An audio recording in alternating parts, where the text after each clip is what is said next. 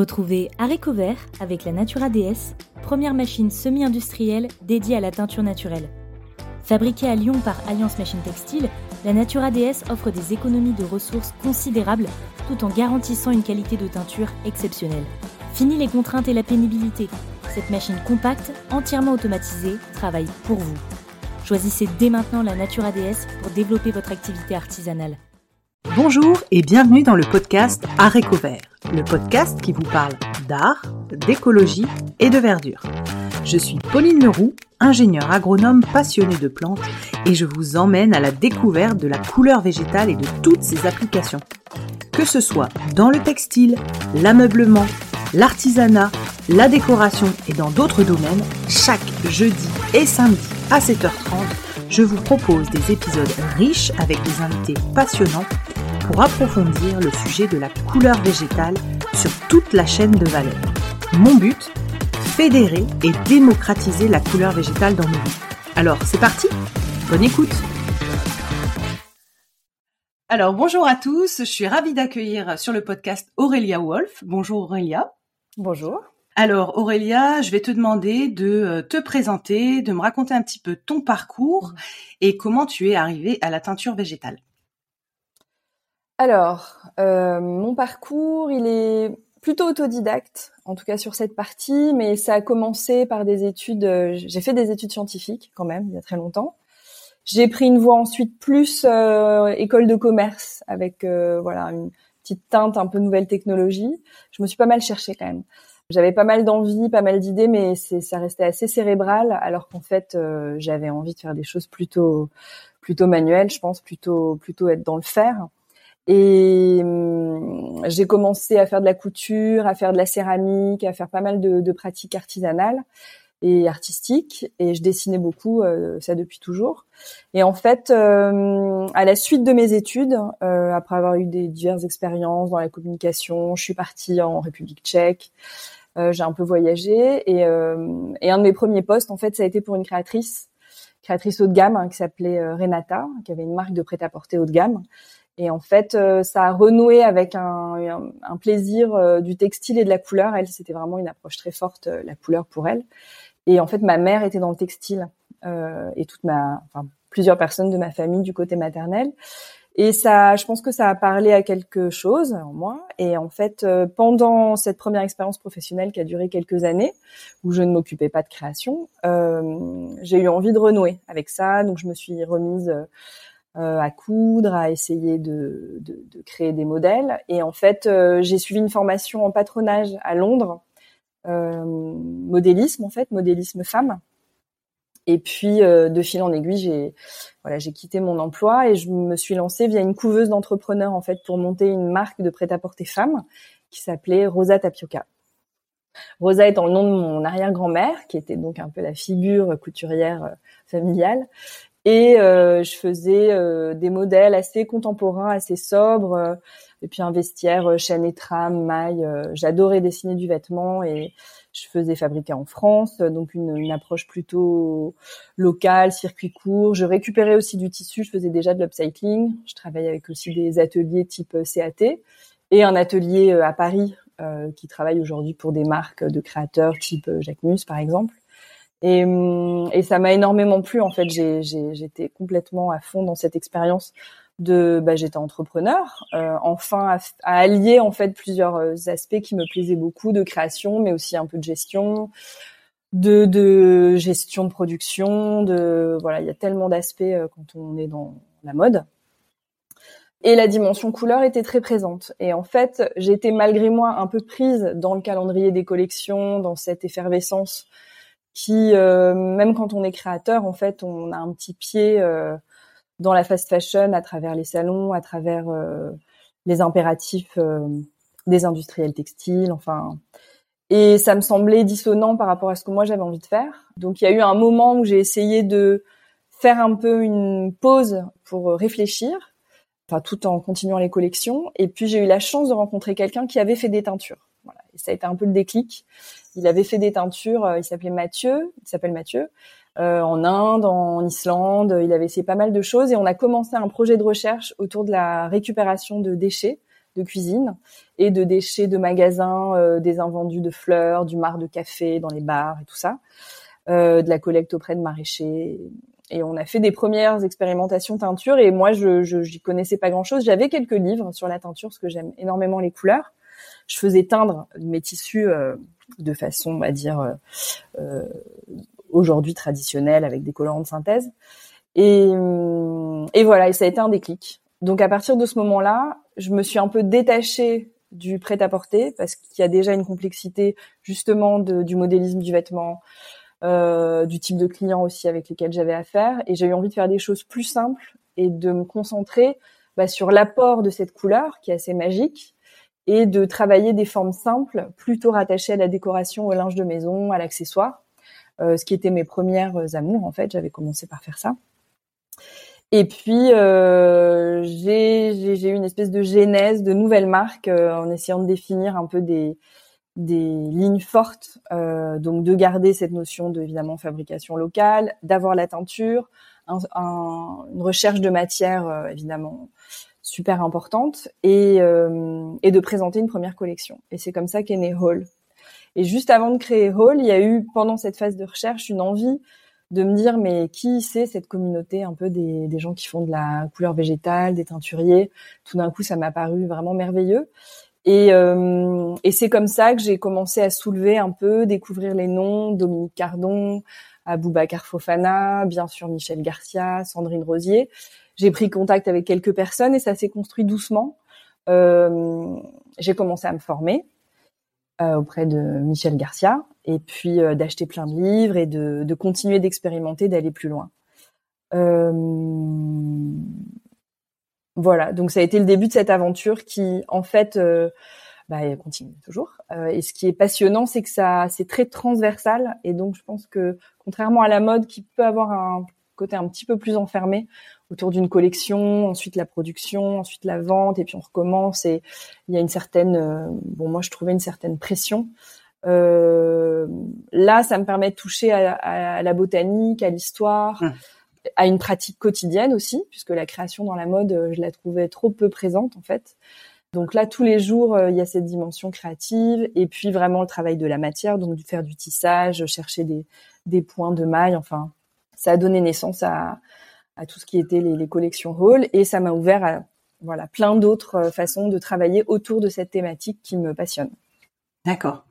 Hall, du coup, est-ce que tu peux expliquer comment ça se passe, où c'est, quand est-ce que ça a été créé, euh, combien t'as de personnes qui travaillent là? Et comment tu t'organises aujourd'hui, euh, sachant que si j'ai bien compris, tu es à la Réunion, on entend les oiseaux exotiques derrière, c'est magnifique. Comment tu t'organises aujourd'hui sur euh, sur Hall? Oui, bah Hall, ça a commencé chez moi. Ça a commencé quand donc j'étais, j'habitais à Ivry. je suis parisienne hein, d'origine et j'étais longtemps à Ivry. J'avais un lieu qui me permettait de, vivre et de travailler. Donc ça a commencé là. Ensuite, euh, j'ai eu un premier atelier boutique dans le 11e à Paris. Et puis il y a quelques années, on a, j'ai décidé de changer l'atelier. J'ai remporté un appel à projet, je pense qu'on va en reparler, euh, de Paris Culteur, et j'ai pu créer un jardin avec mon atelier. Donc ça, c'est depuis euh, deux ans, à peu près deux trois ans, que l'atelier maintenant est dans le 13e, et il n'y a plus dans le 11e. Et il n'y a plus vraiment de boutique. Donc j'ai maintenant un espace showroom et création textile un peu en complément.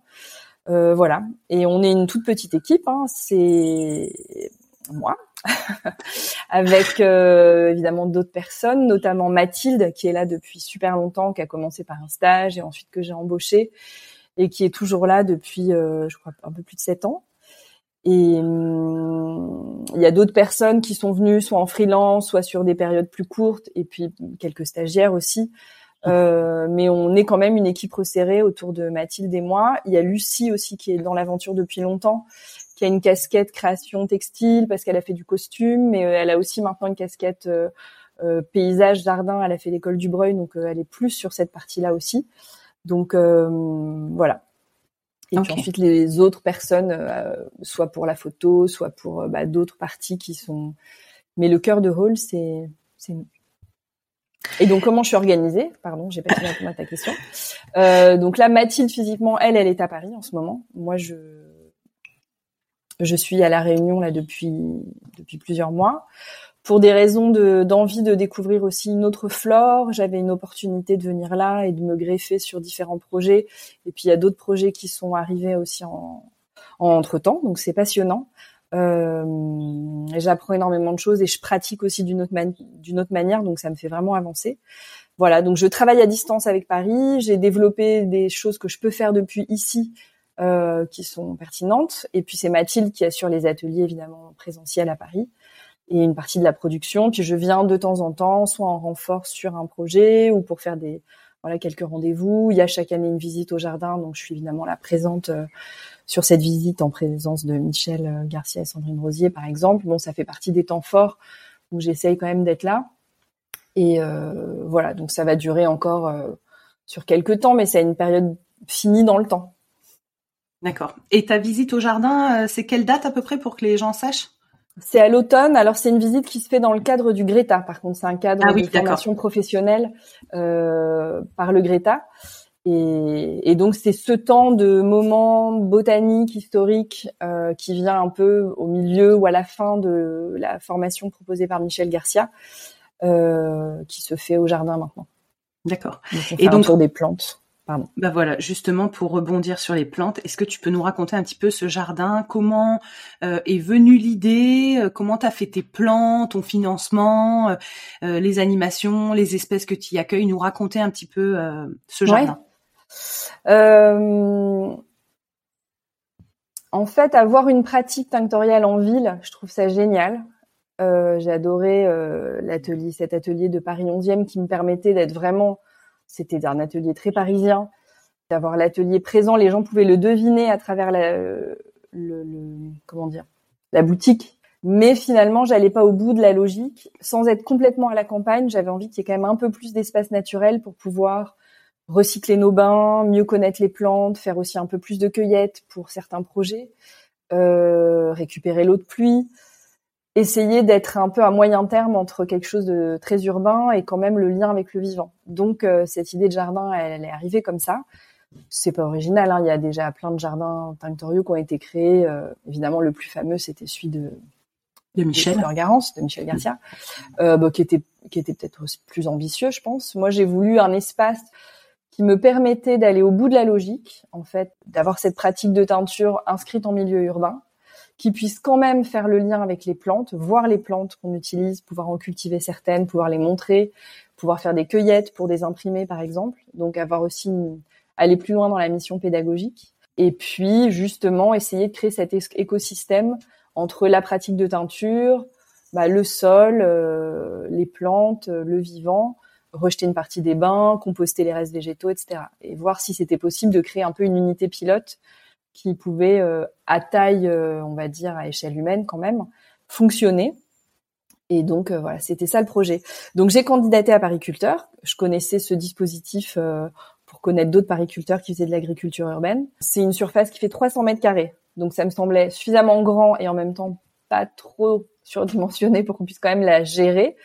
Euh, à notre échelle, on n'est pas des spécialistes de l'agriculture urbaine. Moi, je me suis formée en permaculture pour quand même avoir les outils nécessaires. J'ai pas mal lu. Et, euh, et on s'est fait accompagner par une paysagiste pour imaginer un peu les espaces dans lesquels on allait cultiver. Moi, j'avais une liste de plantes que je voulais à tout prix essayer de, de planter, de proposer. Et donc, euh, 2019, c'était la, enfin voilà, l'appel à projet. On a été lauréat en été, en juillet. Et puis en, juste après, en automne-hiver, on a commencé à préparer le jardin. C'était une friche en fait qui est sur le terrain d'une crèche. Donc euh, c'est une crèche qui a un grand grand terrain déjà, et en plus il y avait quelques marches qui montaient vers un autre espace. Ce jardin de 300 mètres carrés, il y avait un petit kiosque, euh, bon qui était un peu pourri, ça n'avait pas été euh, utilisé depuis longtemps. Il y a trois grands marronniers qui sont très beaux, donc en plus il y a des arbres, et c'était plus utilisé depuis des dizaines d'années. Et c'est une belle crèche des années 70. Et donc voilà, ça faisait peut-être, je sais pas, 10, 15 ans qu'il n'y a rien eu à cet, cet, endroit-là.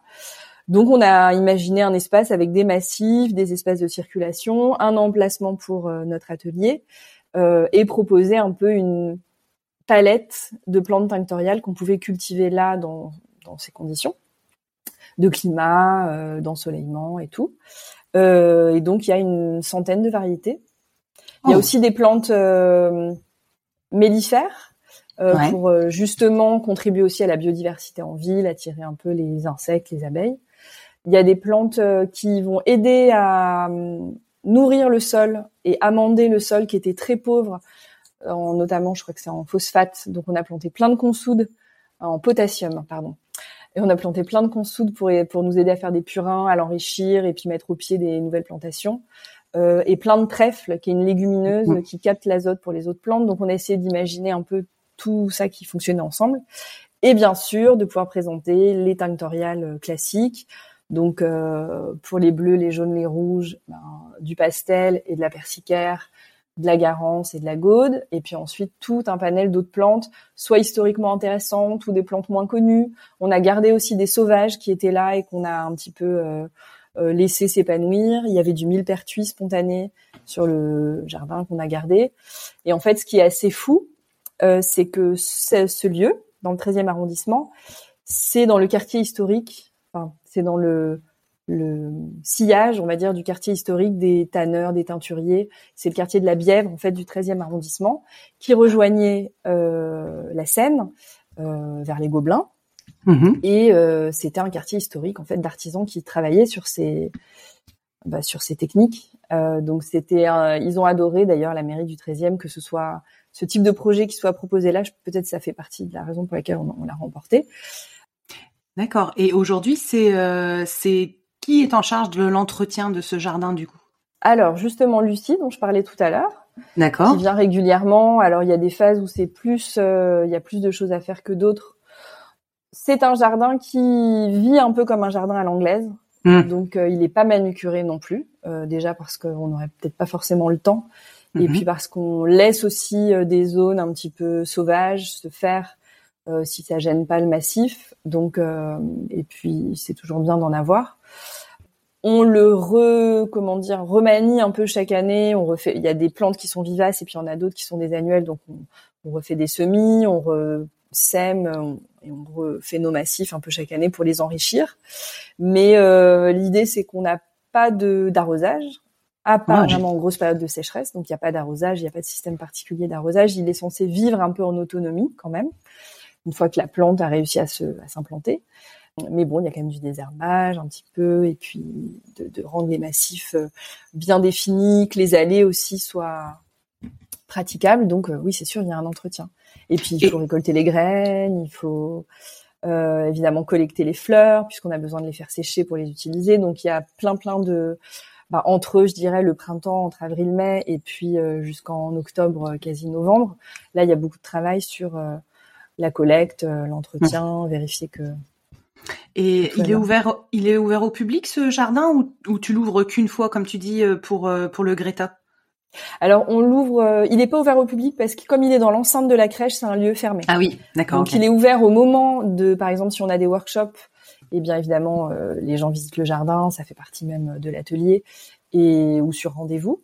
Euh, Mhm. On se calque sur les événements annuels proposés, type euh, week-end de l'agriculture urbaine, euh, la fête des jardins, ce genre d'événements. Donc là, en général, on essaye de faire une porte ouverte au moins sur une, une des journées. D'accord. Comme ça, là, vraiment, on accueille les gens euh, et on peut leur raconter ce qu'on ce qu'on fait là. Euh, là, il y avait euh, une autre mode est possible hein, qui a fait un festival euh, au mois d'octobre et là aussi, on, on a fait des visites du jardin et on a parlé de notre pratique.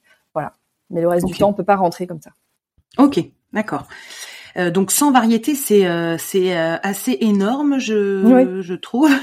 c'est c'est chouette. Et du coup, euh, est-ce que tu as pour projet, enfin tout ce qui est produit sur le jardin, on va dire entre guillemets produit, cueilli, etc. Tout ça te sert à toi ou est-ce que tu comptes demain euh, pouvoir euh, bah, commercialiser en fait ce que tu récoltes parce que je pense qu'au bout d'un moment avec 100 variétés euh, qui vont euh, forcément prendre plus de place etc est-ce que ça c'est un souhait ou en fait ça restera pour vos usages euh, à vous? Bonne question. C'est en partie en train de devenir un peu pour d'autres usages. Ça déborde de l'usage qu'on en fait déjà. Notamment, ça va s'intégrer un peu dans les kits parce qu'on fait un kit euh, justement Top. Print pour lequel il faut bah, des fleurs. euh, donc, on a pressé des fleurs, on, on récupère des, des végétaux qui nous servent pour la création de ce kit.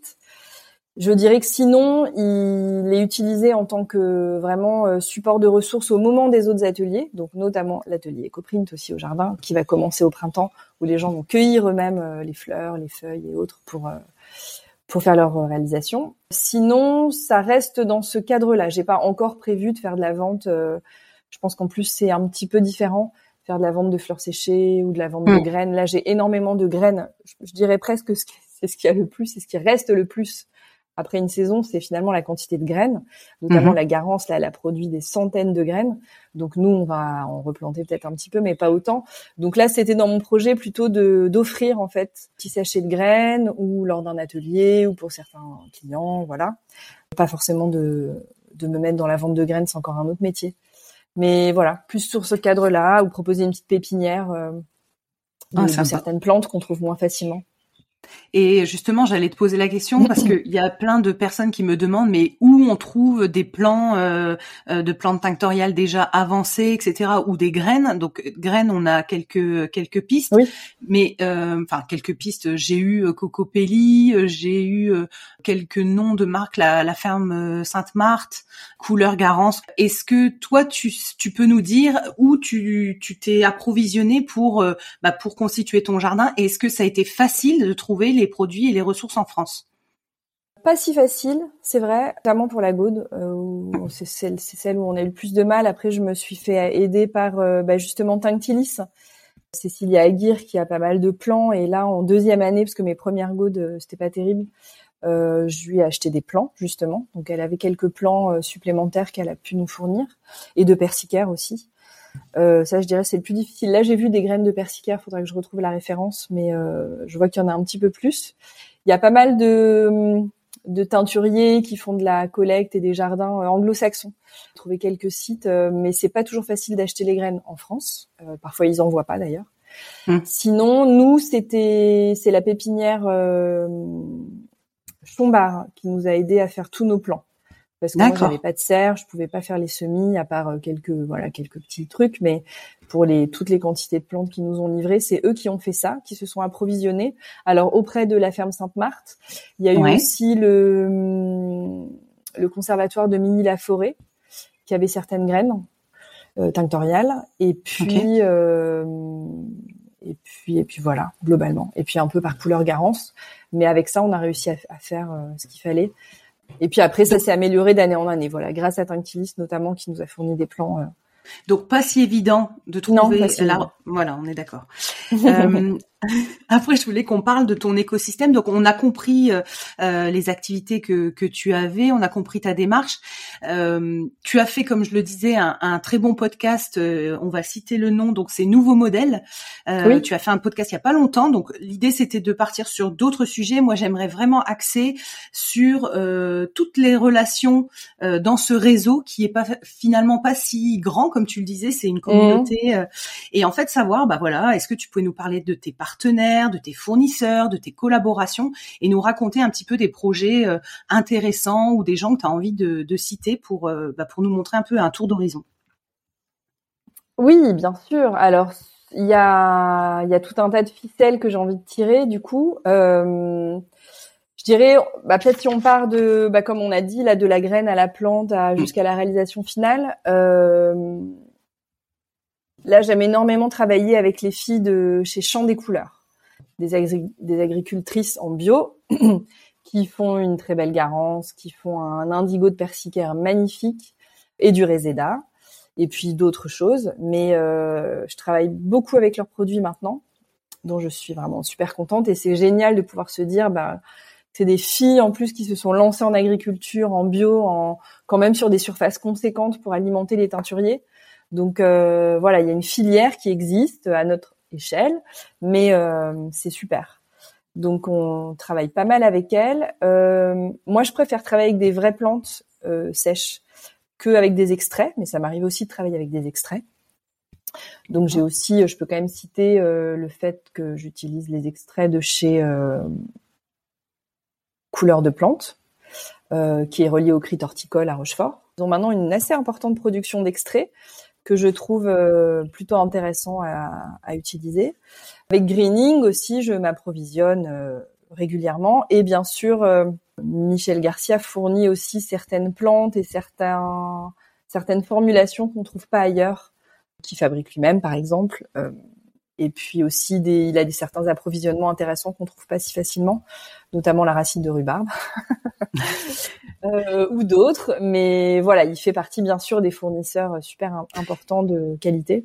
Et quand tu parles de formulation qu'il propose, t'entends quoi par formulation? C'est-à-dire un mélange préfait Enfin, tu peux expliquer parce que Non, par exemple, alors oui, c'est un peu. il fabrique un indigo sulfoné euh, d'excellente qualité à partir d'indigo. Donc, euh, et on peut même euh, demander à partir de tel ou tel indigo selon euh, si on veut avoir justement la traçabilité jusqu'au bout.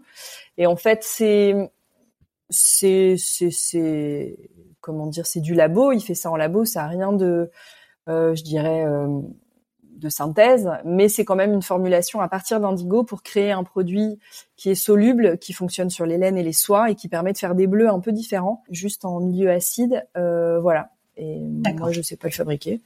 Et, euh, D'accord. et ça permet de faire des choses qu'on peut pas faire euh, classiquement avec une cuve d'indigo. Bon, bref, c'est un.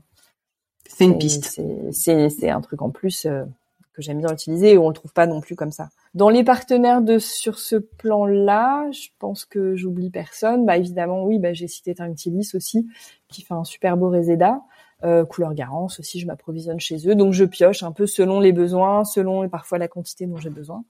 Et le jardin, ça vient un peu en complément sur certains, euh, mais c'est tout petit en quantité ce qu'on fabrique au jardin, donc c'est vraiment plus pour faire de l'éco-print, je dirais, ou pour faire des recherches sur d'autres types de plantes euh, mmh. qui sont peut-être moins faciles à trouver.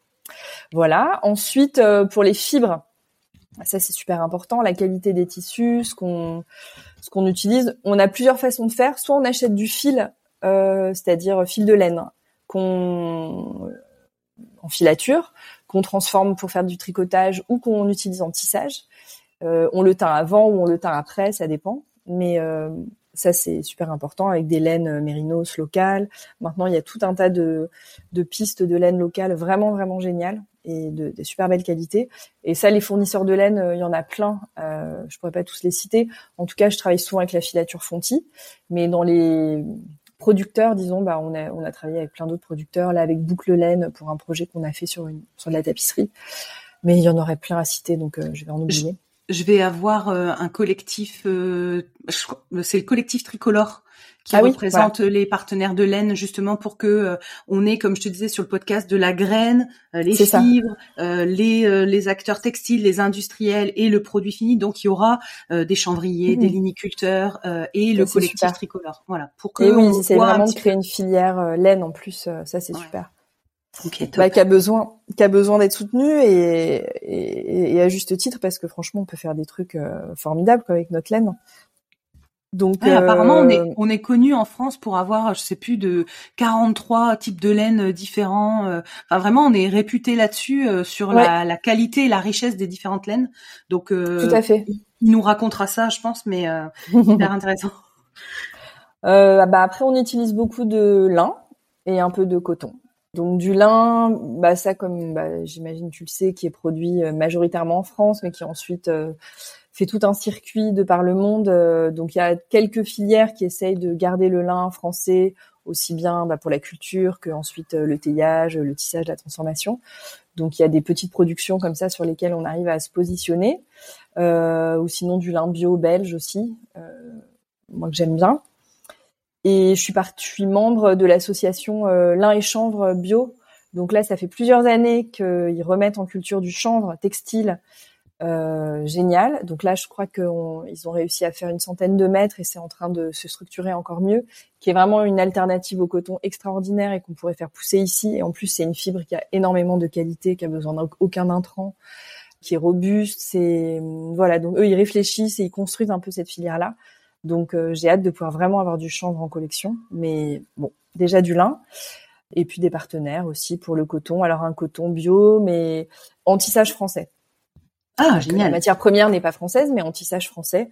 Des entreprises comme les Trouvailles d'Amandine qui font un tissage français à partir de fibres bio. En tout cas, c'est vrai que le lin, c'est quand même une richesse française et une fibre super. Donc en gros, tu travailles quasiment toutes les fibres, si je comprends bien. Oui, oui. Enfin, toutes les fibres. On fait aussi de la soie, mais je la mets assez peu en collection. Donc là, c'est plutôt pour deux types de projets. Mais quand même beaucoup de laine et beaucoup de lin. C'est les matières de prédilection. Et est-ce que soie, on en trouve de la soie française encore Je me souviens qu'il y avait le bassin de Lyon, mais est-ce qu'il y en, est-ce qu'il y en a encore de disponibles En matière première? Ouais. Pas à ma connaissance. Euh, il y a eu un gros bassin de production dans le dans les Cévennes à une période. Il y a encore quelques manufactures qui font du, du tricotage, notamment de soie, mais c'est une soie de Madagascar.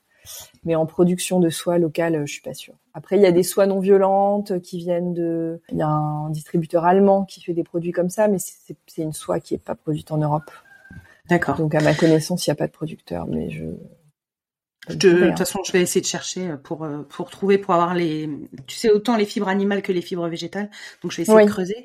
Donc on a parlé de la partie, on va dire plutôt jardin, on a parlé des fibres. Est-ce que tu peux nous parler de tes collaborations euh, plutôt dans l'univers euh, donc tu m'as dit tu fais aussi de la décoration, tu fais du textile, tu fais plein de domaines différents. Est-ce que tu peux nous citer quelques exemples qui illustrent et puis qui qui nous montrent l'étendue de ce que tu proposes? Ok. Euh, on a fait une trop belle collab qui est sortie euh, il y a quelques mois avec euh, le coq sportif. On est super fiers parce que ça a permis de justement montrer qu'on pouvait dialoguer entre une structure artisanale, un atelier de taille moyenne, avec bah, une grande marque de mode. Donc là sur la chaussure, et ils ont proposé une basket en plus entièrement réfléchie de façon éco-conçu avec un donc un caoutchouc végétal. Euh, c'était sur du lin bio, euh, lacé en coton bio, euh, production Espagne, si je dis pas de bêtises, ou Portugal. Et ce qui était intéressant, alors c'est vrai que la chaussure c'est une petite pièce. Nous, ça nous a permis de teindre d'assez grands panneaux avec justement des infusions de couleurs, des effets assez particuliers qui, pris sur des petits éléments de chaussure, donnaient des détails très chouettes. Donc chaque pièce est vraiment unique, mais se ressemblent quand même pour essayer d'avoir un peu une conformité de série, même mm. s'il y a une singularité dans chaque euh, pièce.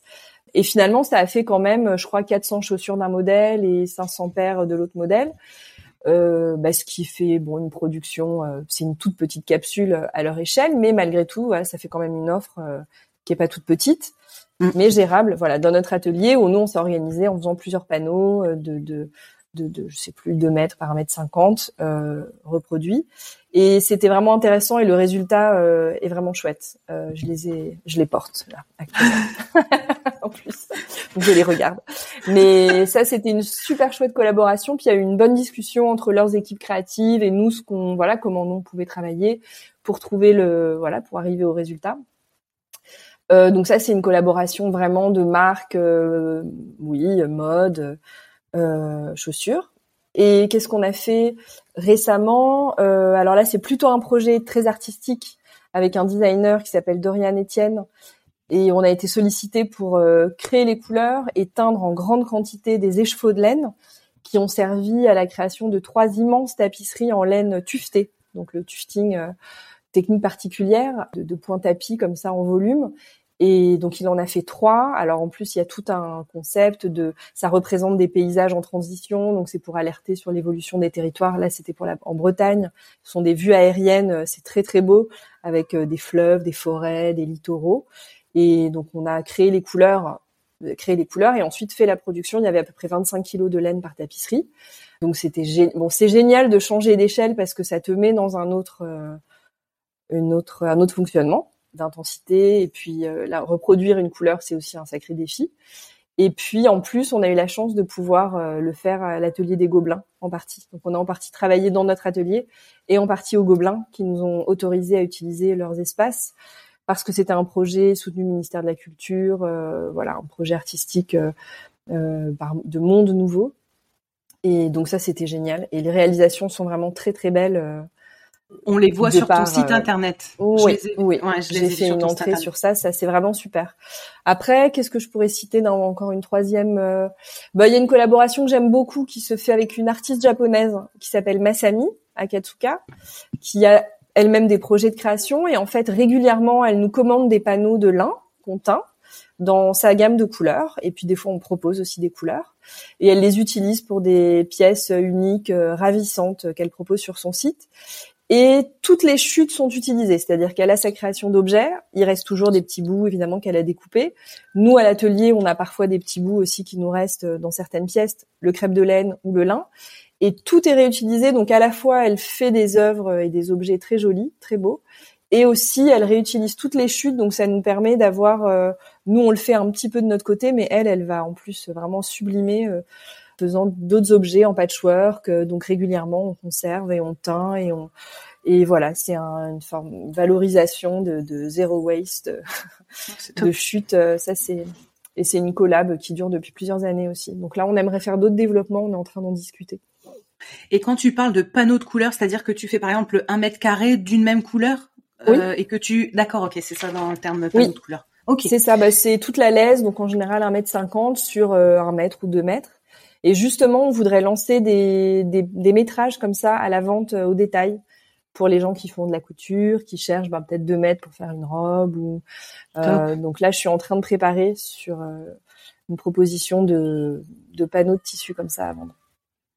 Top. Tu verras dans les épisodes qui arrivent, il y a quelqu'un qui lance une perche là-dessus en disant il faudrait teindre au mètre plutôt que de teindre à la pièce. Donc euh, bon, bah top, d'accord. Voilà. Bon, ce sera pas au mètre sur un rouleau, mais juste au mètre sur un mètre, deux mètres, trois mètres. Bah, euh, on, fera régulièrement. C'est déjà voilà un début, même pour faire des prototypes pour les créateurs qui doivent faire des prototypes. Je vous invite à me rejoindre sur ma page Instagram Arécovert, A-R-T-E-C-O-V-E-R-T, pour y découvrir le nom des prochains invités. Je me permets de vous rappeler que la seule manière de soutenir ce podcast est de le noter et le commenter sur la plateforme d'écoute de votre choix. C'est ainsi qu'on arrivera à faire porter la voix de ces passionnés de la couleur végétale. Merci à tous.